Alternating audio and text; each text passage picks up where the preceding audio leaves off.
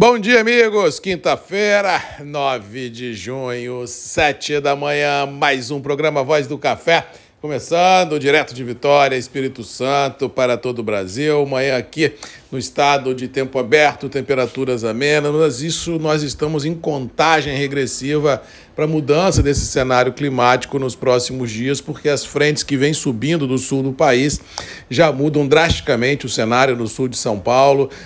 adentrando no estado de São Paulo e com possibilidade de chegar também ao sul de Minas e, logicamente, ao sul do Mato Grosso do Sul, ao sul do Centro-Oeste. É possível que essa massa ganhe um pouco mais de força, jogando água no final de semana nessas regiões. No coração do Café do Brasil, continuamos aí com o tempo aberto, temperaturas amenas, sem risco de chuva, mas com possibilidade de frio bastante uh, baixo na semana que vem em regiões produtoras. Por enquanto, não há possibilidade de geada em regiões produtoras, mas como o clima está na mão de Deus e cada dia que passa o clima está mais uh, arredio às previsões uh, climáticas, nós temos que deixar tudo e todos bem cautelosos, porque ninguém sabe em sã consciência o que vem por aí. De fato, o que temos são indicativos claros de temperaturas bem baixas para a semana que vem no sudeste do Brasil. Com relação às colheitas, as mesmas avançam dependendo da região com velocidade ou não. Aquelas regiões que têm ah, na mecanização agrícola uma pegada mais forte, as colheitas, as colheitas avançam com um pouco mais ah, de firmeza. Mas naquelas regiões onde você tem um trabalho eminentemente manual, ah, realmente a mão de obra, cada dia que passa, fica mais escassa, mais cara, dificultando a vida do produtor, principalmente das montanhas do Espírito Santo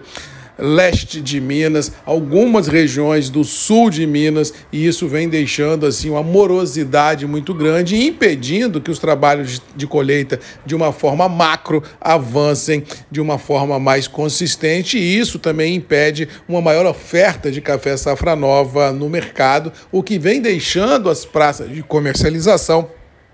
dentro de um grande vazio mercadológico e também têm sido responsáveis por um trabalho mais ou menos a, a, a ao, ao, largo do mercado internacional. Mas por que ao largo? Porque se nós analisarmos as volatilidades que nós tivemos nos últimos dias, aliada ao dólar, e olhar o mercado interno, em algumas qualidades até subiu o preço. Ou seja, ah, muitos esperavam que nesse momento já haveria assim uma maior oferta de café no mercado e em alinhamento às bolsas o mercado poderia estar pior do que está. Mas eu acredito que isso não vai acontecer no curto prazo, porque nós temos realmente uma morosidade muito grande nos trabalhos de colheita e uma indicação clara do produtor que não vai vir na bacia das almas vendendo café. Aqueles produtores que podem estão vendendo outras culturas que têm dentro de suas propriedades, fazendo qualquer tipo de mágica para não inundar o mercado sem necessidade, vendendo estritamente necessário para pagar as suas despesas de início de colheita, e isso mostra uma clara queda de braço entre produção e comércio, indicando que isso deverá perdurar pelos próximos dias, semanas, quiçá meses, porque enquanto tiver o fantasma climático, enquanto perdurar o preço não atrativo, dificilmente haverá no mercado interno aumento de liquidez, ou seja, aquele operador que precisar comprar mercadorias específicas com volumes específicos realmente pode ah, encontrar um vazio de ofertas muito grande e nessa qualidade os preços serem majorados um pouco. Mas no todo eu acho que o mercado tanto para Conilon quanto para Arábica, estão trabalhando no piso de suas possibilidades. Não estou dizendo que o mercado sobe, eu estou apenas analisando a dificuldade que o mesmo tem de continuar numa escalada de baixa, o que nós já temos visto em passado recente. Eu acho que nós estamos formando, consolidando esse atual espaço de trabalho à espera de fatos novos, para aí sim, quem sabe,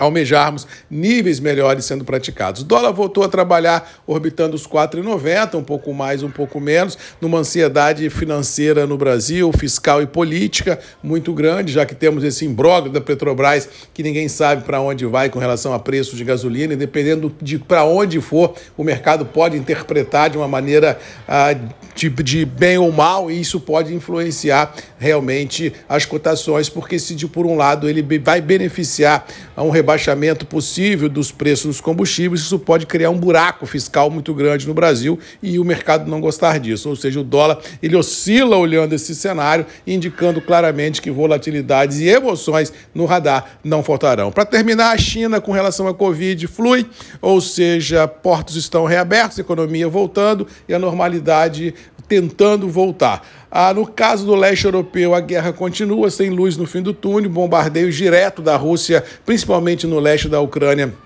têm sido rotineiros. Existe um estrangulamento muito grande de escoar aos cereais ucranianos para o mundo, indicando uma crise alimentar muito forte, e isso não há sinal de solução. E também não vejo, pelo lado dos operadores europeus e norte-americanos, nenhum sinal de que as sanções econômicas irão acalmar. Ou seja, por lá, a adrenalina continua bastante elevada, as bombas continuam caindo e os mercados de olho vendo o que vai acontecer nos próximos dias, mas eu acho que a adrenalina deve continuar rondando, feliz ou infelizmente, os mercados acionários globais. No mais, vamos ficando por aqui, desejando a todos uma boa quinta-feira, que Deus nos abençoe, uh, desejando aí aos munícipes de Linhares que hoje começa um evento muito bacana aí, o Técnico Agro, uh, prestigiar o evento, eu acho importante essa socialização da informação a todos que da região possam ir lá. Eu acho que é interessante ouvir, aprender, porque, como diz outro, informação não ocupa espaço e com certeza é a porta de entrada de um novo mundo. Parabéns aos organizadores.